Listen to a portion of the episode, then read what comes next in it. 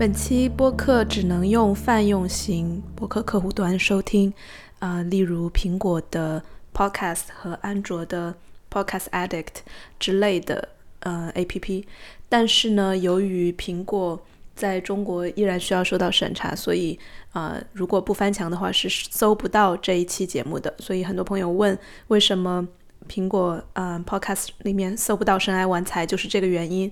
啊。你可以先去嗯。科学上个网，然后搜搜完了之后，应该就可以同步订阅了。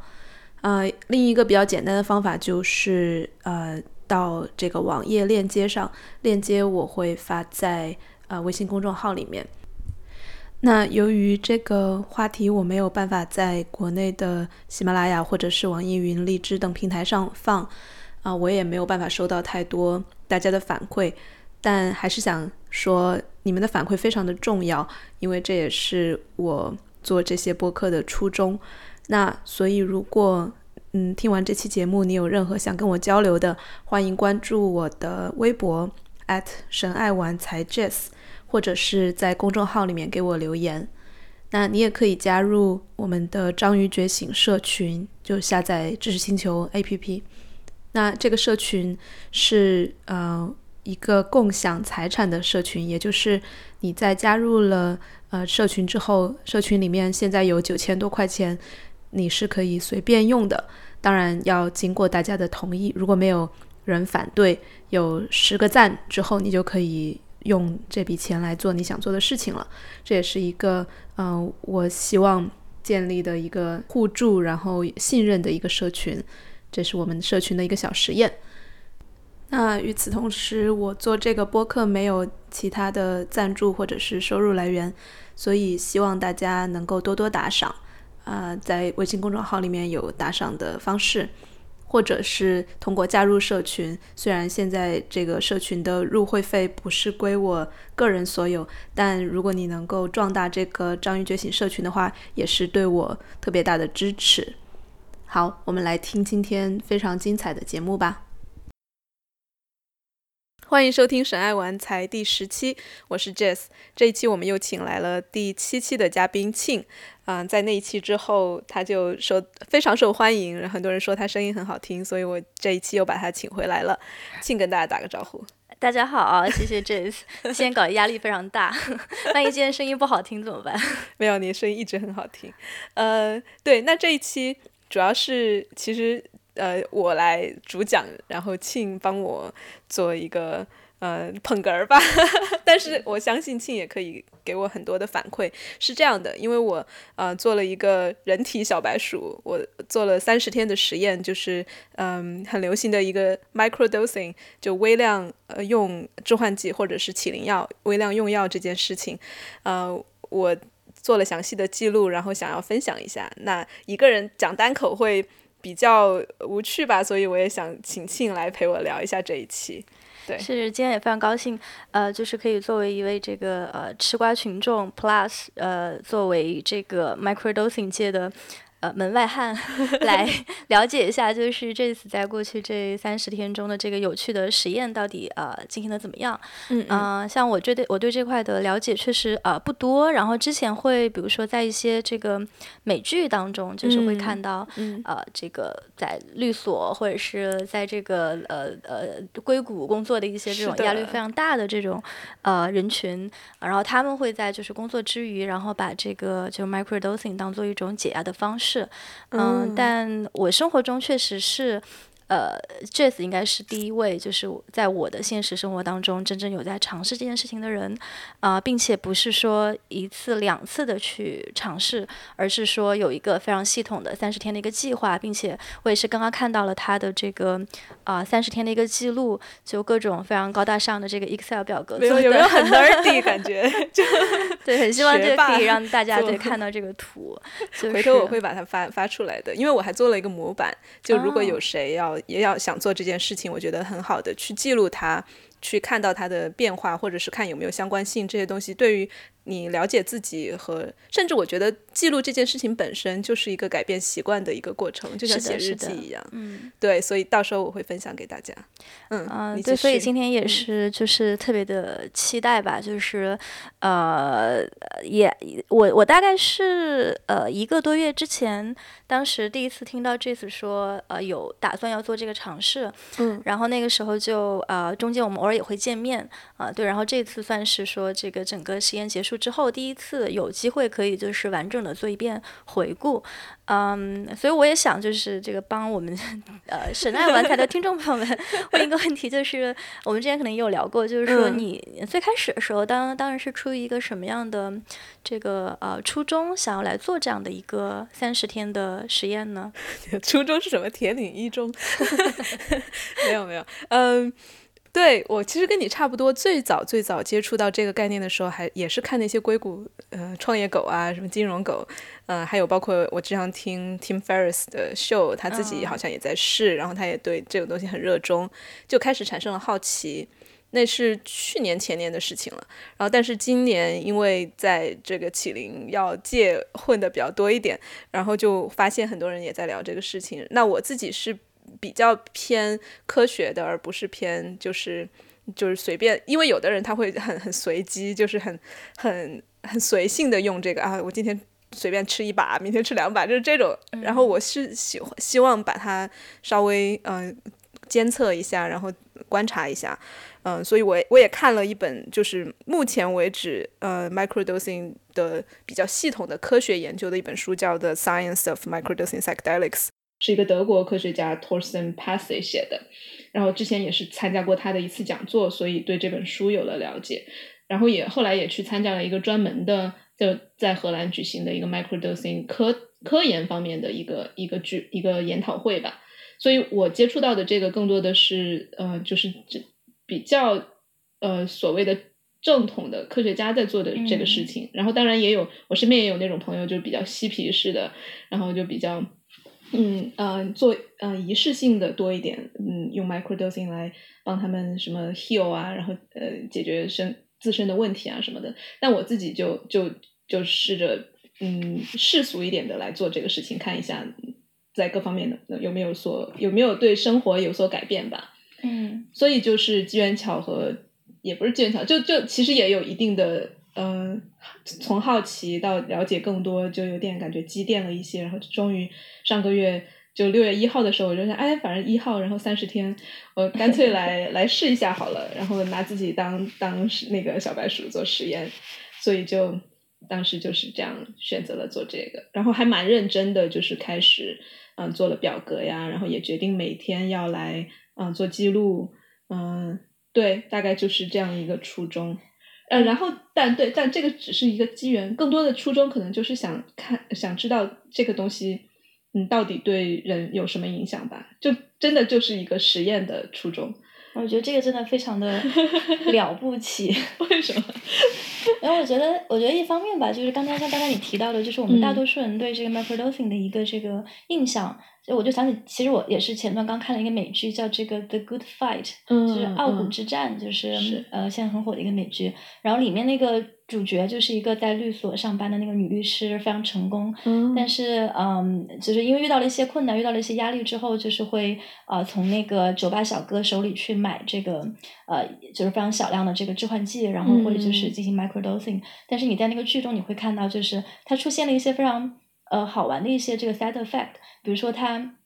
在参加一些这个 business meeting 的时候，就忍不住会笑，然后就会给人一种，其实他有点就是失控的感觉。所以我觉得，就是大家可能这种大众眼中的这种 microdosing，特别是像像像你讲的，就是如果是比较随意的去去使用的话，确实可能会就是进一步的加强说这种呃，它本身就是有一些这种不可控的因素，然后也会就是说给给给这种。呃，大众造成一种印象，就是觉得这个 microdosing 的这个药，它是它是不可控的，然后它是会让你失控的一个东西。但我知道这个其实正好是你，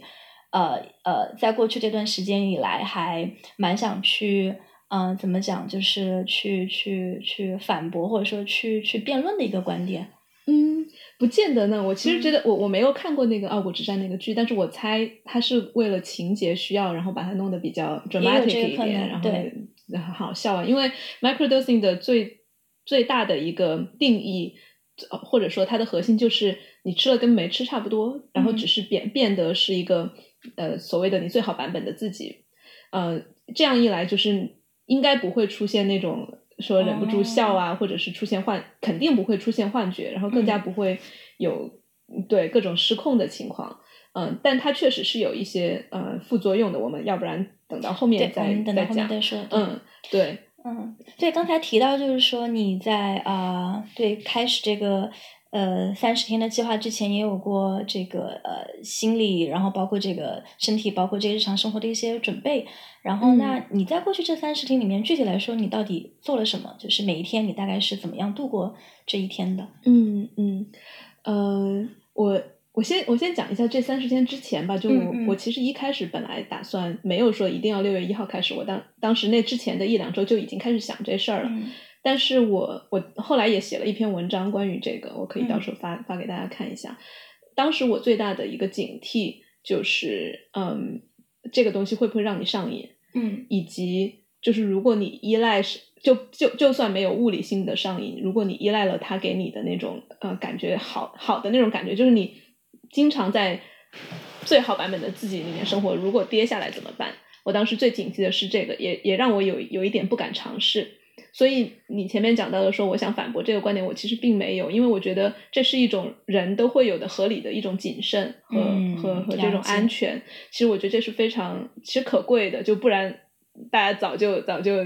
打什么达尔文进化达尔文奖，你知道吗？就是自己乱去试东西，然后就就挂掉了。所以我当时很长时间也是有这样的谨慎的。然后尤其是对于这种，它会不会麻痹掉你的情绪，让你。假就是假嗨，就每天在很嗯很很好的情绪里面，然后让你嗯遮蔽掉你不或者逃避你你不想去看一些嗯消极的东西，你就不看了。这这个对于我来说是最警惕的，所以这也是为什么我没有呃很快的开始，因为那几天我心情不太好。嗯，我自己呃的原则一般是我遇到心情不好的时候，我不想去逃避它，我是想去感受它，所以嗯我就没有。我我因为我知道可能吃完了之后会好过一点，但是我就不想把它当成一个逃避的方式，所以我就一直等到我心情稍微好一点，刚好也是六月一号的时候才开始的。对，所以你刚才问到我的一个典型的一天是什么样子的，嗯，我一般其实，嗯，就像我前面说到的，microdosing 它不是一个。让你的生活一下子变得完全不一样，而是你还是照照着你自己的节奏走。所以就像我自己平时怎么来，我还是怎么来，但是我会稍微带着一点点更多的专注吧。就比如说，我平时可能哦，有时候我尽量争取每天都冥想、都做瑜伽，但是我可能就不是坚持的特别的呃频繁，但是。我这三十天里面，我总是告诉自己说，既然我都在做 microdosing 了，那我是不是也是当成是一个很好的推动，让我来把这些习惯更深的呃强化在我的身体里面？所以我这三十天基本上每天应该是每天都在冥想，然后呃隔天瑜伽或者是运动或者是其他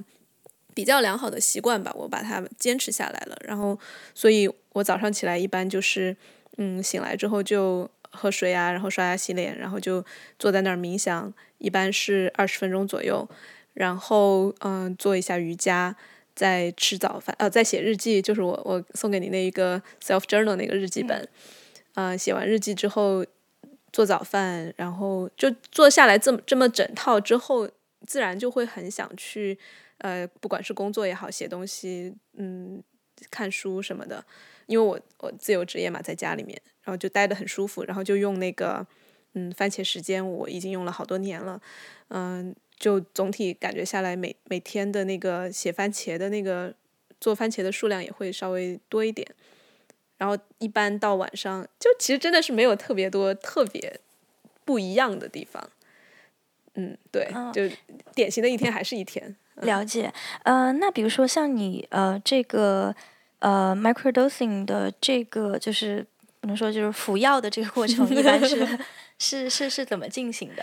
你大概会选择在一天当中的什么时候去进行这个过程？呃，这个问的好，因为对我我还要想先讲一下我用的是什么东西。我用的是嗯 truffles，就裸盖菇素，这个在荷兰是合法的。嗯嗯，就是你在大街上都可以去买一盒蘑菇，然后你可以吃鲜的。但是我后来发现三十天它保不了保不了那么久的鲜，所以我就把它呃放在烤箱里低温把它弄干了。嗯，然后就就每天吃那么一点点。然后有的人也会用 LSD。或者是更少的人会用 ayahuasca，或者是用那个仙人掌，那个是非常少的人会这样做。但大部分人要么就是 LSD，要么就是蘑菇。嗯，我当时也在这两个之间犹豫了很久，到底选哪一个？因为很多人会说他们会给你不同的感觉。就 S D 就有点那种好像你生活的非常，呃，像是在一个很很很现代或者后现代的一个一个科幻小说里面，然后是呃你看到的东西会变得更加更加 sharp，嗯，然后你的。你的工作产出会非常的高，然后他们很多人都说，如果你要开会啊，就想想要找出结论，或者是想要找一些灵感，他们开会的时候就整就硅硅谷的人嘛，就整个人整个团队都都 micro dose 一点 LSD，然后就会很容易想出一些招来。嗯，他们形容说 LSD 的，如果用一个词来形容，呃，micro dosing 的效果就是嗯，crisp，crispy，就你很很很很清爽。很干净，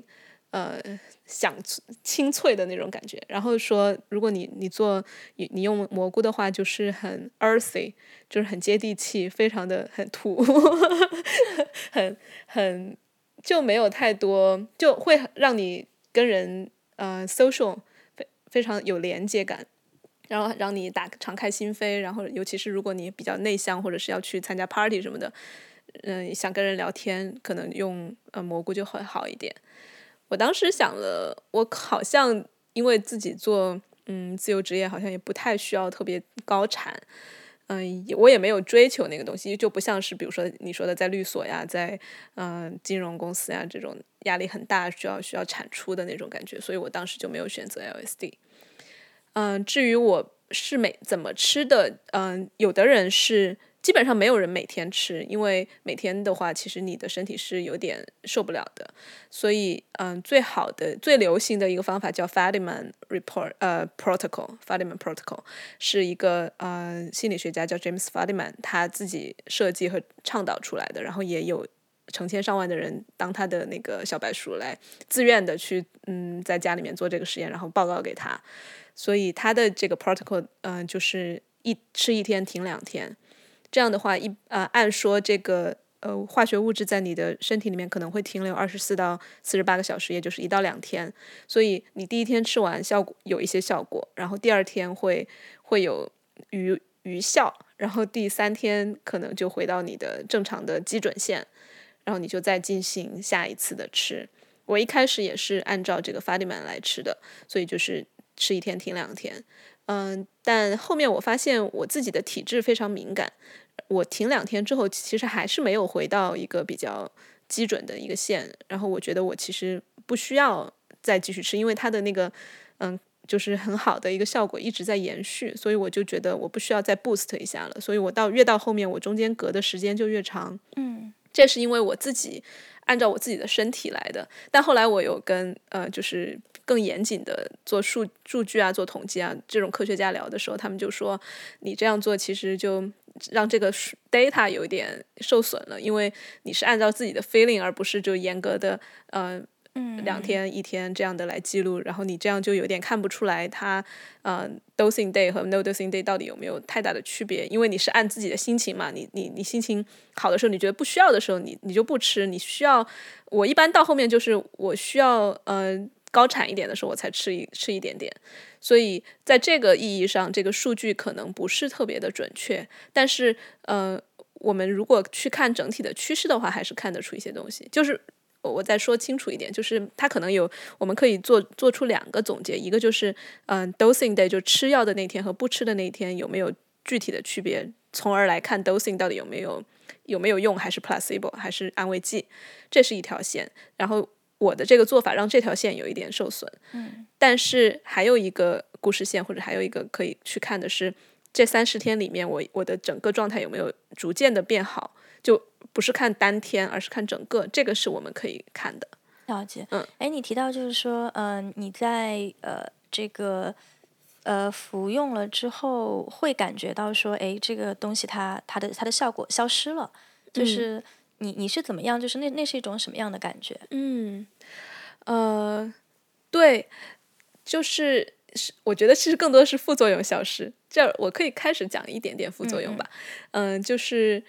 我因为我的身体会比较敏感，尤其是我的胃比较敏感，所以按说呃 microdosing 是不会有任何感觉的。嗯，但是在我吃完之后，还是会有一点那种胃上有一点稍稍的，有点心慌，呃，有一点想要去吃更多的碳水来把它压下去的那种那种冲动。所以，嗯、而但这个也跟剂量有关，就是如果就他们常说要找到你的 sweet spot，就是每个人其实适合 microdosing 的剂量是非常个人化的，所以你通需要通过可能试验个三四次才能知道哪个量对你来说是最舒服，然后你感觉不到副作用，嗯、然后你会你的状态会特别好，但是又没有那种特别特别嗨的那种感觉，所以就是不高不低的一个量。然后对我来说，我我现在试验试验了之后，发现非常非常小的量才能让我没有任何胃上没有任何感觉，所以嗯、在初期的阶段，我发现它的效果走了的那个标志就是，哎，好像没有特别多的那种胃不舒服了，嗯，就是这样的。对哦，我还刚才还有没回答你，就是我是什么时候吃的？是一般早上起来空腹的时候吃，因为会效果比较好。然后吃完了之后半个，我吃完了之后就去做瑜伽、做冥想，然后呃写日记，然后可能过了半个多小时吃早饭。对。嗯，然后你吃的时候，呃，这也是我上次参加那个那个 travel retreat 之后才了解到的一点，就是说嗯。你在吃的时候，你是会把它，呃，就是干吃下去，还是说也会有一些别的方法用它来，就是比如说中和一下，比如说用呃水，或者是把它做成茶，或者是对，嗯。呃，因为晒干了之后，它真的是非常非常少，就是我现在的剂量是零点零五克，嗯，就是非常少，就可能只有多小呢？特别特别小，就嗯。嗯一一一，我都我都说不出来有多小，就嗯一一个小线团，比米粒半个米粒那么大吧。嗯嗯。然后，嗯，我就放在那个微量的那个秤上称一下，然后可能一一粒米那么大吧，然后我就嚼，嚼嗯。完、可能据说喝姜茶会缓解一下，我会喝一点姜茶，然后有的人会喝会喝可可，就是纯的那种苦的，不加其他东西的可可，可能那个更加是就是呃墨西哥人或者是嗯、呃中中美南美洲的人，他们做仪式的时候会用可可，就是说好像蘑菇帮你打开你的心智，可可打开你的心，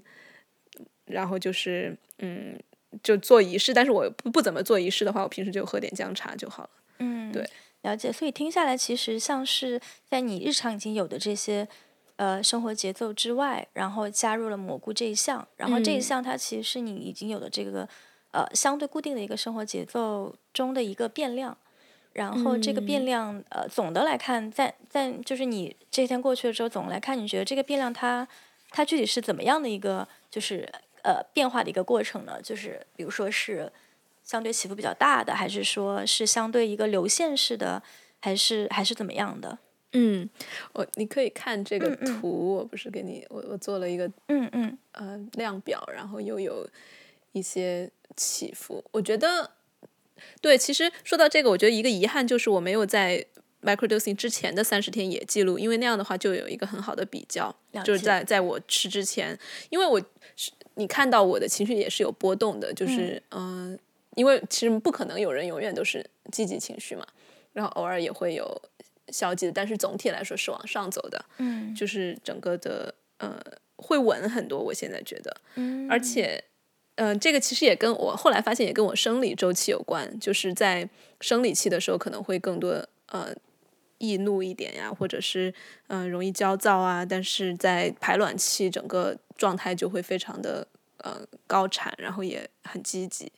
就所以我我越来越觉得嗯，其实就更多的平常心吧，就是说它不可能像一个魔法药一样，突然一下改变你的全部生活，然后每天都让你很开心，而是说，嗯，我会越来越觉得整个的这种积极的状态成了我的底色，然后在这个底色之上，因为每天经历的事情不一样，你还是会经历很多呃生气啊、悲伤啊、恐惧啊这些东西还是会冒出来，但是他们会变得越来越嗯不粘不粘稠吧，或者叫什么不不黏腻，就 non-sticky，它不会不会粘住你。就很多时候，因为你你焦虑啊、抑郁的时候，你就会脑子里面不停的想同样的事情，就说同样的话，然后你感觉到。嗯，恐惧、悲伤的时候也也是会，它它会滞滞留很久。但是我现在我觉得最大的一个收获就是这些东西变得一点都不 sticky 了，它还是会冒出来。就你遇到一些很烦烦心的事情的时候，而且呃，尤其是最近，比如说我经历了一些感情上的变动啊，会很悲伤的时候，还是会很很很强烈的感受到这些东西，甚至会比之前更加。嗯，全身心的去感受到，比如说要哭的时候是会哭得很伤心的。我觉得这是一个好事情，就是它会让我感受力变得更强。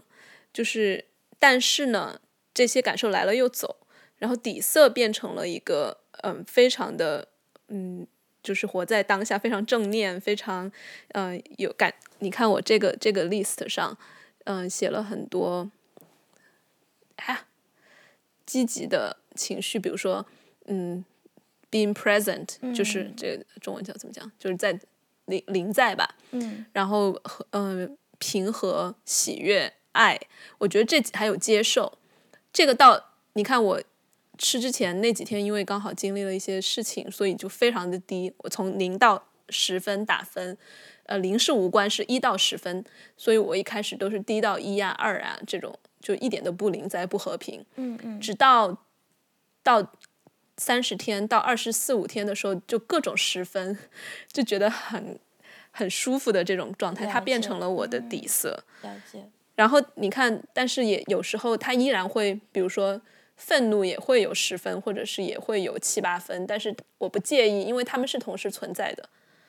对，这就是我我觉得是对我来说情绪上最大的一个变化。了解。哎，对，我在你这个表格上好像也看到一些别的这个，嗯，呃。叫考量的方向吧，嗯嗯，就一个是情绪，还有一个你把这个就是 performance 也也列在里面，这个呃中文应该是叫做，就我们姑且就称它为这个工作效率吧，嗯嗯，就是你觉得这个 microdosing 下来，它对你工作效率的一个这个影响，呃，大体上是一个什么样的趋势？嗯，对我来说这个影响也挺大的，就是我其实平常不是一个。所谓的高效的人，不过也取决于你跟谁比，就可能比你，就就我工作时间非常短。其实我过去五年读博士的时候，每天真正高效工作的就只有四，最多最多四个小时，然后，其他这个其实说明很高效，你知道吗？就每天四个小时长是吧？能够把一个博士读下来，就听起来就是人生赢家的感觉。没有，可能就是对我，我是觉得我。因为太长再长之后我就很低产，我就干脆不要做了。但是总会背景里面隐隐约约会对自己有所怀疑，就是哎，我是不是那那人家那些什么做做创业的，每天工作十二个小时在守在办公室里也能做下来，我为什么就不行？就会有这样的质疑，然后也会总会觉得自己好像有一点那种 chronic fatigue，就是长。慢性的或者长期的一种一种身体疲惫的感觉，就打不起精神，然后中午也很容易犯困之类的。然后我觉得这个月对我最大的改变就是我这个预设没有了，就是我一因为读五年博士下来，我长期的预设对自己的预设就是我是一个容易累的人，所以我要节省精力，我不要去工作那么多。当然像你说的也可能是一种高效的表现，但是我有点给自己设限了。那在这三十天里面，我有点打破了这种我一定要什么，比如说中午要睡午觉，或者是我一定这个人就是一个很没精神的人，这种感觉没有了。因为嗯，dosing day 的时候会非常的打鸡血，然后我最喜欢的是第二天，第二天那种嗯高昂的状态没有了之后，它会有一点很平稳的，在一个很高嗯的 performance 的这种状态里面。然后我就可以不用睡午觉，每天如果要写东西或者是翻译啊，做播客呀，就可以连续做到，其实也也没有比之前多多很多，就可能是五六个小时。但这个时候我就会觉得我突破了之前的一个一个上限的那种感觉，所以感觉也非常不错。嗯嗯，那在这儿我也可以提一个另外的一个副作用，那就是嗯，在过了这样六七个小时之后，会感觉到明显的有一点累。嗯嗯，尤其是因为你很高效、很 focus，然后对你也看到我这个 performance 这个表里面也有一些关于就是心流状态，然后你的能量呃有多少，嗯、你你够不够专注，然后你的呃灵感、你的创造力、你的解决问题的能力之类的，这些都其实有一点感觉开挂了之后呢，你当然要补回来嘛。所以，嗯、这也是我看那本呃 microdosing 的科研的那本书讲的，就是往往很多人都会说他们需要更多的睡眠，所以他们需要睡得更早，因为他们每天消耗的精力其实也蛮多的。但我我觉我我觉得取决于你怎么看吧，也算不算一个副作用我不知道，因为对我来说，如果它让我一整天状态很好，然后但是晚上很早想睡的话，那我就很早就去睡了。嗯我也不爱熬夜，所以现在可能九十点钟睡觉，然后五六点起来也还 OK，所以对我来说不算一个特别大的副作用。了解。嗯嗯，然后你这个呃上头还列了一个这个也算是一个 indicator 吧，嗯就是说嗯、你跟这个你你这里是把它写写作就是 connection，对，嗯，可以广广义上我们可以把它理解为就是你跟周围的一个联系，包括这个对连接，对，对，跟周围的人，然后跟这个周围的环境，然后包括跟呃跟神，那你对你嗯、对我这一个这一整个组是叫连接，因为嗯、呃可能看过我公众号的人也知道，我对这个事情非常重呃重视，这简直就是我如果就我之前也跟 Steve 聊过说，我如果你的人生。只追求一个词的东西，你追求什么？然后我当时想都没想，这个词就冒出来了。就所以我很看重连接，连接对于我来说就意味着不跟自己连接，你要非常的对自己非常诚实，然后很很关注自己，不管是身体还是大脑给自己的各种信号，然后去跟他们协调。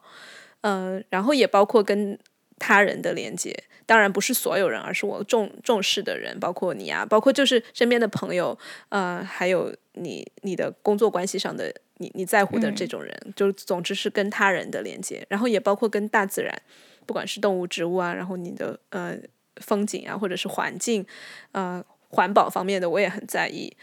然后就是跟呃神或者是灵性吧，就广义上的灵性的连接，就我会把它定义为就是一切比你自己大的东西。嗯嗯，所以在这个三十天里面，我会感觉跟自己的连接非常的高，嗯就是我会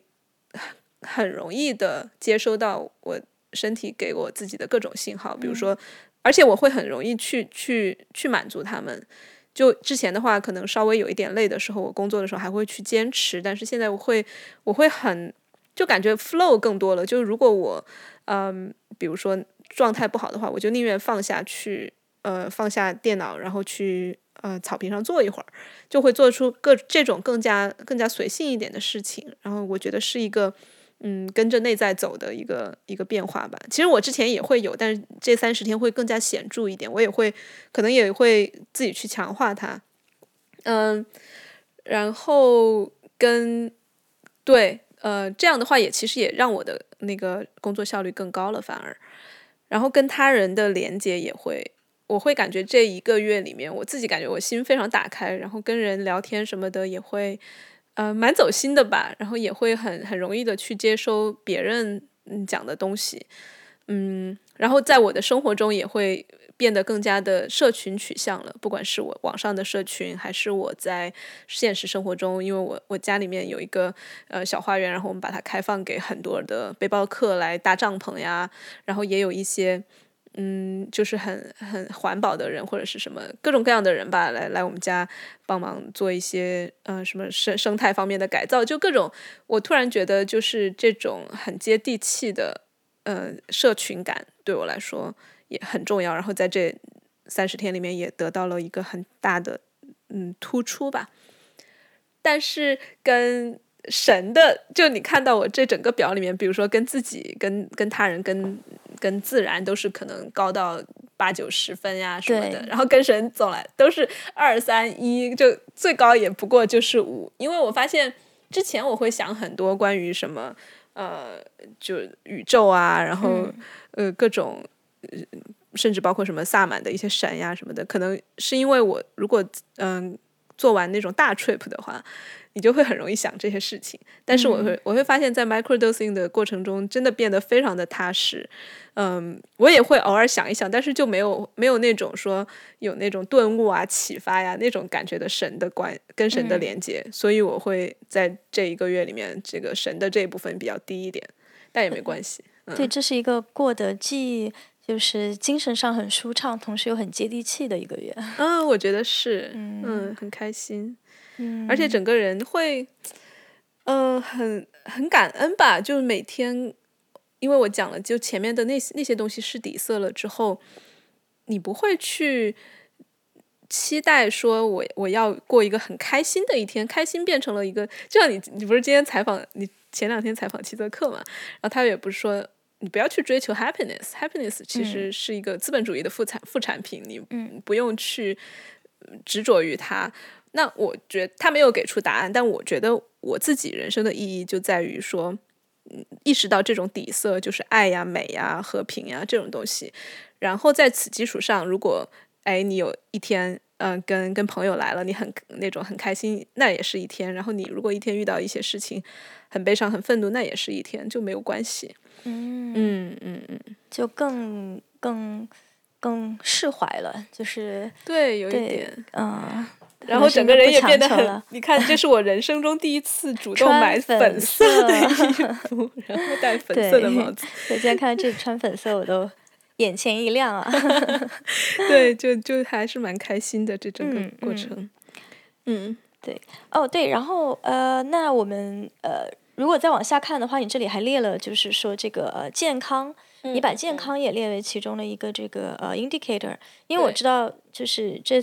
平时就是一个生活很健康的人，嗯嗯，就睡得特别早，然后起得也很早，这个经常锻炼。老太太的生活听起来是 老干部，因为我是一种非常自律的生活方式。然后，那你会觉得，就是说，在过去这这呃三十天中，对你的健康这块有没有一些新的，比如说 insights？嗯，哎，你这个问的好，因为听起来之前好像是很很严格的那种自律，我觉得这三十天更多的是一个。Again，就是很 flow 的状态，就是比较既自律又自然吧。嗯，就嗯，像我前面也说了，我之前本来也做瑜伽、做冥想，当时这三十天我感觉它变成了更多像是一个内化了的一个东西。就比如说，我不会去 push 自己去做这些事情，但是我的身体自然就想做。嗯，而且就会有点像那种。你你平时习惯了吃早饭，你哪天早上没吃早饭，你可能就工作的时候就很怪怪的。然后我最近就变成，如果我早上没有冥想、没有拉伸、没有做瑜伽，就会也会怪怪的。尤其是冥想，如果我不做冥想的话，就会很嗯嗯没有办法工作。所以我觉得这是一个对我来说健康方面非大非常大的改变。而且我不再把健康只局限于比如说呃 fitness 健身或者是饮食了，这一点也是对我很很大的一个转变吧。虽然看起来很。呃，很微妙，就是我依然会吃的很健康，但是我没有之前的那么的注意，说一定要怎么搭配啊，怎么样，但是就比较随性，因为我相信，就是一定你只要不去吃太多垃圾食品，其实没有太大关系的，你不用去太在意这个东西。然后，嗯，睡眠什么的也还可以，嗯，对，所以我觉得比较大的转变就是更加自然吧。了解。嗯，那如果比如说你，我们刚刚谈了这么多的这个 indicator，大概有四五个方面。如果就是你现在呃，就用一句话或者两句话来 呃总结一下，就是说过去这段时间里面发生的这些呃大大小小的转变的话，你会用一个什么样的方式来来总结？好像我语文老师呀，尤其总结段落大意。妈呀妈呀，我最怕这个了。嗯。我会觉得它其实蛮多嗯 paradox 的，嗯，就是有有很多嗯很微妙的矛盾在里面。比如说我的生产力提高了，嗯，但反而我的生活变慢了，嗯，就我会很就是我的效率高，但是我不愿意把我的生活放在只是去生产上，我会意识到，哎，我效率高了，那我就有更多的时间去享受自然。而我的生活，我之前其实是一个蛮快的人，我做事情都会很很讲效率，然后四个小时每天念完博士的人。但我现在会，对我现在可能工作六个小时了，嗯，但是我会花更多的时间，就真的是很无聊的，就坐在嗯草地上看看草，看看云，就会很开心。然后我也发现，我每天走在路上看花呀，看看树的时间多一些了，嗯，就看起来很无用的一些事情。对我好像超过一句话了，因为我觉得这个答案特别好，就是呃，其实我觉得像呃像这种这种看似矛盾的东西啊，其实我觉得通过这样的这种呃呃呃呃接近启灵的一些这种体验吧，就是确实会让你有种这个不就是呃不一样的答案。因为刚才我们在聊的时候，你也提到就是嗯，我们都知道就 microdosing 其实可能会有一些这个副作用嘛，但刚才你也提到就是说呃。其实你现在对于就是说由 microdosing 产生的这些呃效果当中，你现在其实嗯更加倾向于觉得说它并没有就是积极效果和消极效果之分，或者说这两个两者的效果这两者之间的界限其实没有就是日常以为的那么的明显。嗯，不，我我我觉得是就是我刚才讲的积极情绪和消极情绪没有太多的。分别现在对我来说，嗯嗯，更多就是一个，嗯，因为他们都是很强的，就 intensity，他们都是很强的能量。然后在尤其是你极度开心和极度不开心的时候，其实都是，而且他们转换的很快的。如果你接受它的话，所以我变成了一个更加接受的一个模式，所以不再去区分他们，也也就其实蛮欢迎。就是如果遇到事情，那你真的很愤怒，你就欢迎自己变得愤怒。嗯，所以在这个意义上，我觉得，嗯。对，积极和消极没有没有特别大的变化，这也是为什么就是当时我的一个很 nerdy 的呃朋友，他帮我做这个表格的时候，他自己来分类，说说是啊积极情绪看有什么样的变化，消极有什么变化。对对于我来说，其实不是这样的，不是说你来，我虽然做了这样一个量表来来 track 来来跟踪所有的情绪，但不不是说我要来消灭消极的所谓的。消极情绪，然后增加积极情绪。我觉得我的目的不是这个，而且我觉得你人一辈子也不是图这个。如如果你那样去追求的话，一定是一个很悲剧的事情，就是只去追求积极的情绪。这个在那个那本叫什么的《The Subtle Art of Not Giving a Fuck》那本书里面，他也讲到说，对于积极经验的欲望本身就是一个消极经验、消极体验，然后相反，接受消极体验本身就是一个积极体验。嗯，所以我觉得他说的很对，就就就有这种感觉。然后你说到的那种，嗯，负面的，就是副作用 （side effect），它确实是有。然后我我觉得我也可以接受它。当然，长期下来，它对人有没有影响，我我老实说我不知道，甚至我还有有一点担心，我不知道它，比如说我下个月如果不吃了的话，有没有一些影响？嗯，这个我很坦坦白的讲，我不知道。但是，但是我可以讲的是，因为我不是跟你说，我到后面就是没有一天吃一天停两天，我会停很久。那是因为我在停很久的过程中，我发现它没有没有掉，嗯，没有就是整个情绪掉下去啊，或者底色变了呀什么的。所以这个我还蛮放心的，我我还是会有信心说，在接下来如果我不吃了的话，因为我的生活习惯和我的这种嗯。临在的状态以及冥想变成了习惯之后，我觉得应该不会不会掉太多。嗯，对。那我觉得这里呃讲到这个嗯对这个副作用不能对副作用吧？嗯。呃，就是刚才你提到两个层面，一个是说担心说这个停掉了之后，这个状态会不会掉？就是比如说再回到你。服药之前的那个状态，然后另外一个是说，就是比如说，毕竟中国还是有句老话嘛，叫这个“是药三分毒”，然后就是嗯，这种药理上的副作用，就是不知道你对这方面就是有没有一些考虑？对，嗯，之前的就是那一本书的《Scientific Science of Microdosing Psychedelics》里面有专专门有一章讲到了药理性的副作用，嗯。这也是为什么我很我比较相信科学，而不是相信一些呃神棍。因为我身边很多神棍朋友，天天都说：“哎呀，那个蘑菇是自然的礼物，然后自然是植物是老师，植物是医医医生。”这些，我觉得这个当成一个美学的角度来讲，我很同意。但是他们就不会去真正的去研究到底有什么副作用。那在这本书里面，他会讲到一些，嗯，我我会觉得。他们因为这这个整个的 microdosing 实践是近几年才出来的，所以也没有一个说看你老了之后有没有真的有太大的副作用，这个谁都不知道。但是目前的一些嗯比较副作用，就是我说到的睡眠时间需要更长，然后有时候会有就是出汗有异味。我这我也发现我也有一点，就是如果那一天吃的比我的 sweet spot 多了一点的话，我的我的出汗就会有一个蘑菇的那种酸酸的味道。但但如果吃到吃到是刚好恰合适合的剂量的话，就没有那个味道。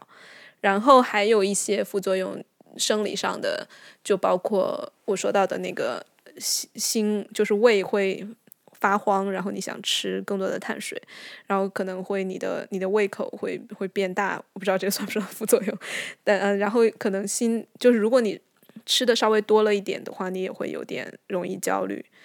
嗯，但是吃的刚刚好的话，又它又会平复焦虑，所以这个东西就一定要把握好自己的那个度。嗯。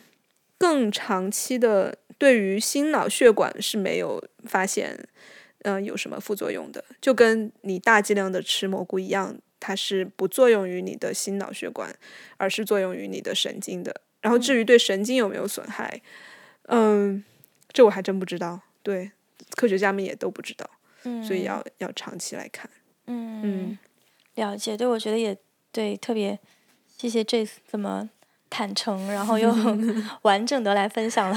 自己的经验，我自己也是对学到了很多。然后我还是想问，就是嗯，就是如果作为一位呃，比如说普通的这个听众，或者说对嗯这样的实验也很感兴趣的朋友，呃，你会给什么样的建议？如果比如说我想啊，今天是七月一日，那我从今天开始 也来做这样的一个呃实验，那你你会有什么样的建议？好。对这个，我们要先政治正确的说，在不合法的地方就尽量不要不要去想了。对，如果你有幸在这些东西合法的，比如说荷兰，然后美国的丹佛市现在好像也是可以做，可以买到蘑菇了。LSD 在全世界都都是不合法的，但虽然政治正确说你不要去做，但是我我相信就是这些事情一疏不宜堵，而且你如果。一旦想做了，我觉得那最好是去更安全的做，而不是去阻止你。所以，如果你有机会拿到蘑菇，或者是有了一片 LSD，然后你一定要去。现在网上很多资源，你怎么样去把这个东西变成一个均匀的、每天可以测量的那个分量？尤其是 LSD，因为它非常的小，你一定要比如说把它稀释掉啊，然后那个那个剂量要把握准确。所以，就是总总的一个 tip 就是。你在就是安全的冒险吧，这一定是一个冒险，但是你要注意你的安全。然后更具体的就是，我我会建议你去做记录，就我会把这个模板分享给大家，你你可以去记录一下这些各方面的指标。嗯，也可以自己写日记。嗯，我觉得我会我会给一个很一个比较中肯的建议，就是不要把它当成是嗯魔法，就是万能药。也不要想着去把你的问题给 dose 掉，嗯，因为你的出发点如果是啊，我最近有很多问题，我想去逃避的话，那最好不要。嗯，但如果是比如说，确实是坦诚的承认说，我最近比如说有一些抑郁情绪、焦虑情绪，其实是可以试一下的，因为它会让你的那个底色变得更明亮一点。嗯，但 again 就是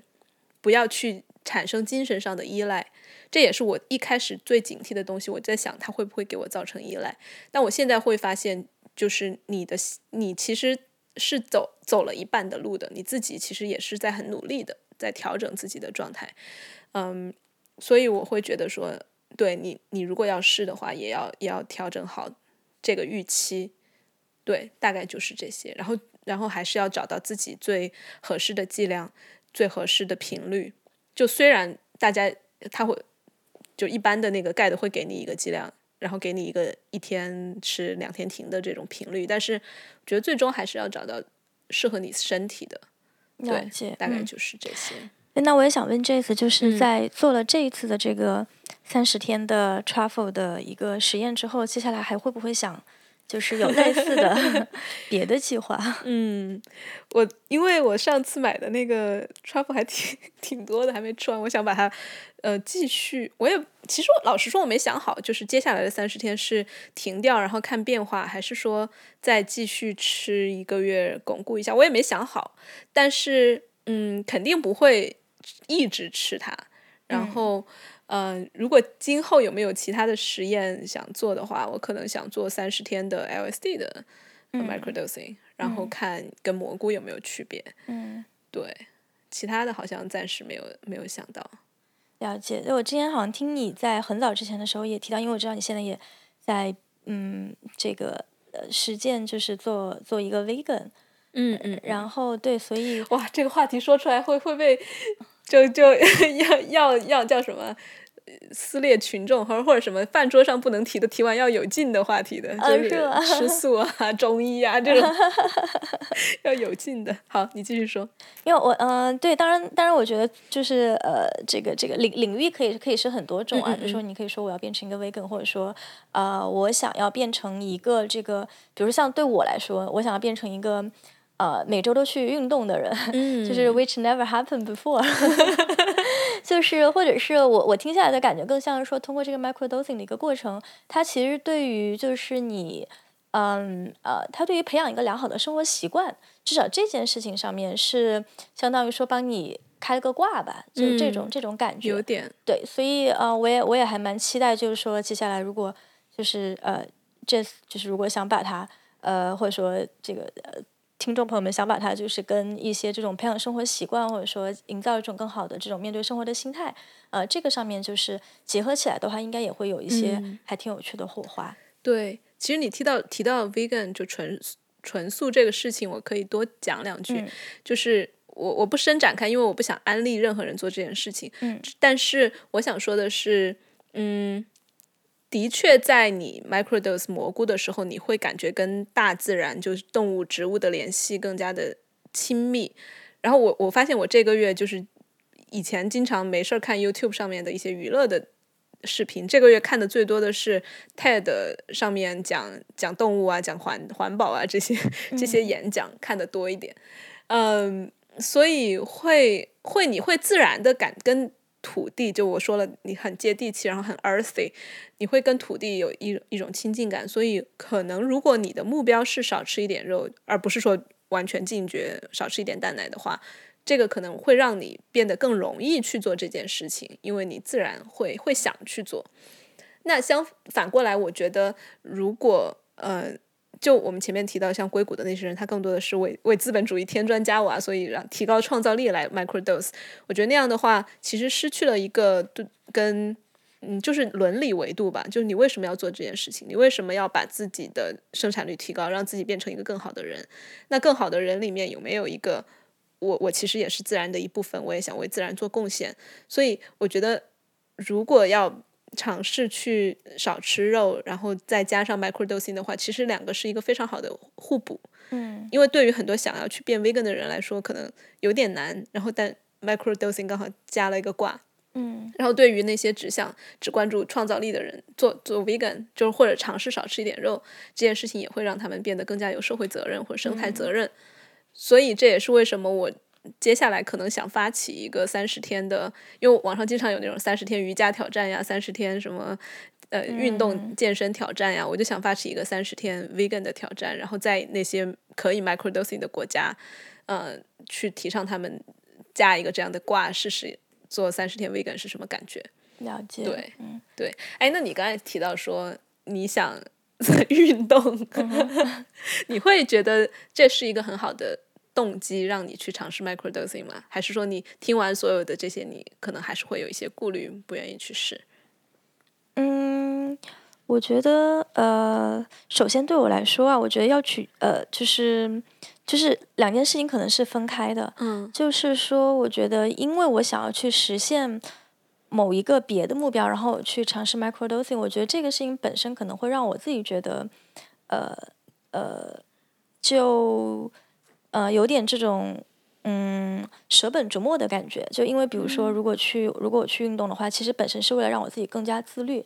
然后，那如果我为了就是要去运动，然后我需要用一个额外的一个这个手段来辅助的话，我觉得可能对我来说，那正好就跟最开始想要去运动的这个初衷又是相抵触的。嗯，但是另一方面，我也觉得就是说，嗯。呃，当然就是比如说每周去运动这个这个这个事情，虽然刚开玩笑说就是说这个呃呃没有，就是一直没有很坚持，但是另一方面也也也知道这个事情它并不是一件特别难的事。嗯，对，当然我能想到，比如说那嗯呃，比如说如果要成为一个 vegan，这个事情对我来说就非常的难。那我觉得这个难在难度的这个 级别上，可能就会觉得说哦，那借助一点外力的话，其实是还蛮必要的。嗯，然后呃，至于说就是会不会去。呃，尝试 microdosing，呃，因为我现在工作的这个环境也，呃，就是也会经常面临一些这个压力还比较大，然后这个，所以有时候在看到，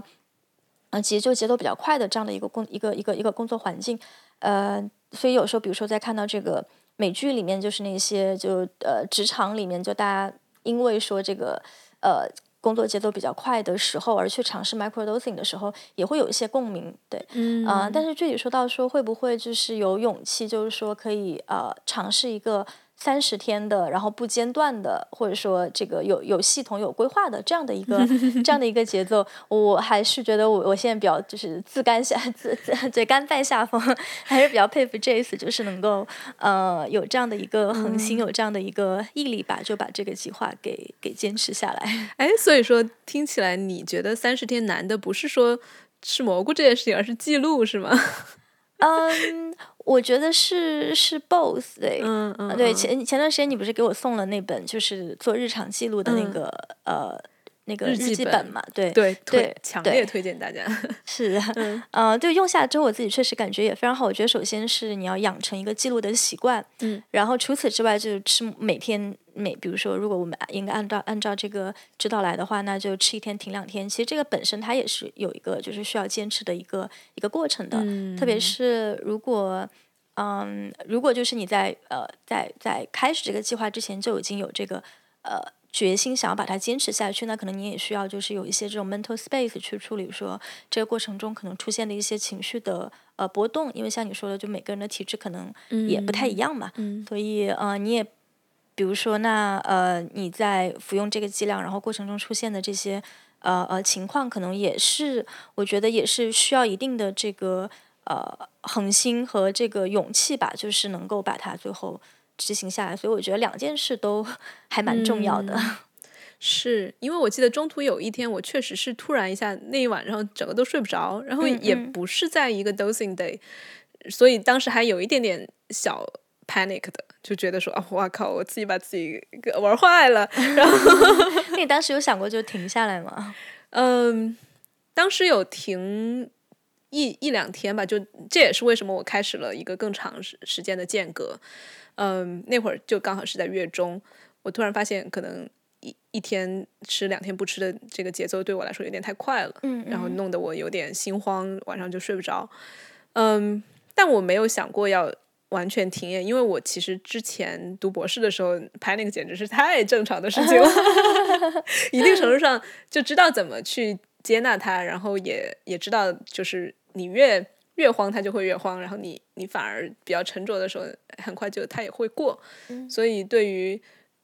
这还我可能是你觉得是不是因为我这个人就本身是一个偏冒险型的，或者是偏我觉得肯定有这样的原因探索型的。不过这个我觉得今天就是这个。最大的这个 take away 就是要 microdosing 要先去读一个博士，什么鬼？就是先这个有一定的这个呃心理承受能力了之后，才能够完整的就是把这三十天就是执行下来。嗯，对，或者是要先经历过各种什么焦虑、抑郁，然后知道那个东西是怎么回事，然后也知道打不垮自己。就还对你这么一说，我觉得还是挺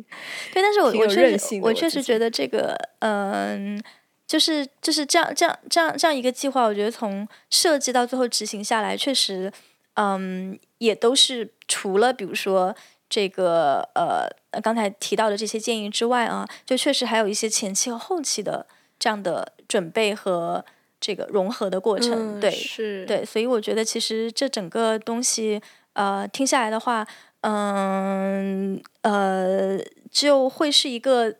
过，我觉得过去了之后肯定会收获很多，但是同时也是，就是在没有充足准备的情况下，就是大家还是要谨慎的一个东西。嗯嗯，是因为我身边确实有朋友，他没有很好的去把握剂量，然后就变得我我在我看来是有点依赖他了，依赖所有的药物了。嗯。对，虽然科学上说它没有，就不像海洛因那样，你比如说你停了之后，你就会整个人都不好了，然后就必须要复吸。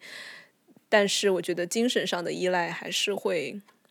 会有有的，就是会突然觉得说，哎，我就像你说的，我好像需要一个辅助的东西来保持我的自律，或者我需要一个辅助的东西让我很开心。嗯，这个在我。这三十天里面，我最开心的一点，其实反倒就是在 no dosing days，就是没没吃的那些天，我会感觉我的基线越来越高。嗯，就他不是说第三天回到基线嘛，就好像好像是在说他回到你吃之前的样子。但是我会发现我那个基线每天都在都在变高，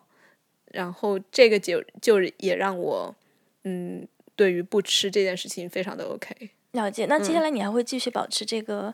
你的这个日记的记录吗？就是你刚才我们看到的这些。问的特别好，我会的，我很喜欢那个东西。我现在发现，就我之前其实读博士期间也也老记这些东西，但是没有这么系统。我已经开始做了一个七月份的这样一个表，我又会继续记录它。就虽然就不管吃不吃，我觉得这些比如说情绪啊、工作方面的，我觉得每天记一记，其实是一个很。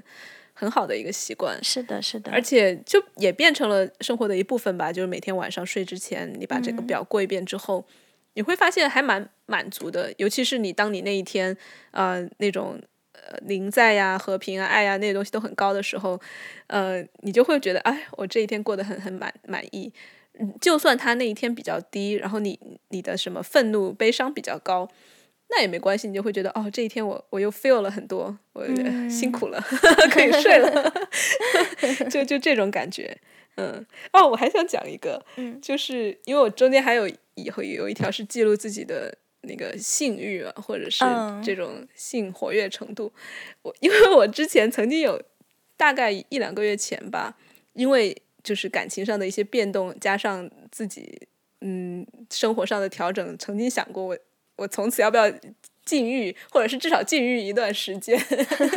后来发现这个事情是不可行的，而且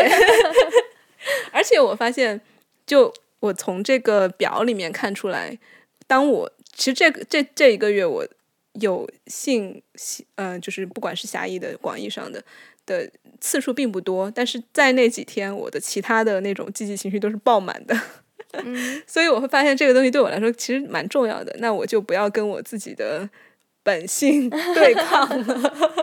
也是这过程中发现了自己的就是本性，就是我会会更加就是 at ease with that，就是之前会觉得说啊，那我既然要走。因为我现在的整个人的重心慢慢的移向了更加偏灵性啊，更加偏这种疗愈啊这些东西。我在想，哎，那我之前的那一部分自己就是很很冒险，很非常的 sexual，非常的就是呃，就各种搞啊，然后什么嗯搞 poly 啊这些东西，我会不会需要扔掉它了？那我现在来到了一个更加平衡的一个点，就是说，哎，那也是我的一部分，而且是我。它能够带给我非常多的灵感，非常多的，甚至是生产力高效，然后呃心情也非常好，然后也让我感知变强，人变得更柔软，同时也更加呃坚韧。所以，所以它它它也给了我很多益处吧，所以我没有必要完全丢掉它，可能就是一个更加去精选，对接受这是我的一部分，加上去选择那种会带给我愉悦的人，对。对，会是这样的。啊，听起来真棒！对，我也觉得，我我现在这段时间就是我我因为每天也在录摄影嘛，就就是自拍一个小视频，就每天晚上我设了一个闹钟，八点半的时候我就会录一小段今天过得怎么样。我从我的视频的整个状态来看，也是前期就各有几天会很丧，然后到后期每天都是就是笑得很傻的那种，也没有很傻，就就会还蛮。发自内心的单纯的快乐的那种感觉的，嗯嗯，真的特别好。对，嗯，你还有什么要讲的吗？呃，我我没没有没有要问的了，你还有什么要补充的吗？我好像也讲的差不多了。对，总总之就是 in general 还蛮开心的。是感感觉到了，对，粉粉的。所以你今天应该把这个本期播客的封面图就录，就是放你今天的这个粉色衣服的图上去。好，好，好，好。嗯，好吧，那我们今天就先聊到这儿。然后今后我我接下来打算把那个视频剪出来，对我来说还是蛮大的一个挑战的。之前没有做过视频，嗯，对。然后今后如果有其他的人体小白鼠实验的话，也会呃介绍给大家。然后再次谢谢庆来帮我做画搭子，然后也那个今后如果庆有其他的。要想分享的也是随时欢迎来，谢谢谢谢，谢谢大家，谢谢好，拜拜，拜拜。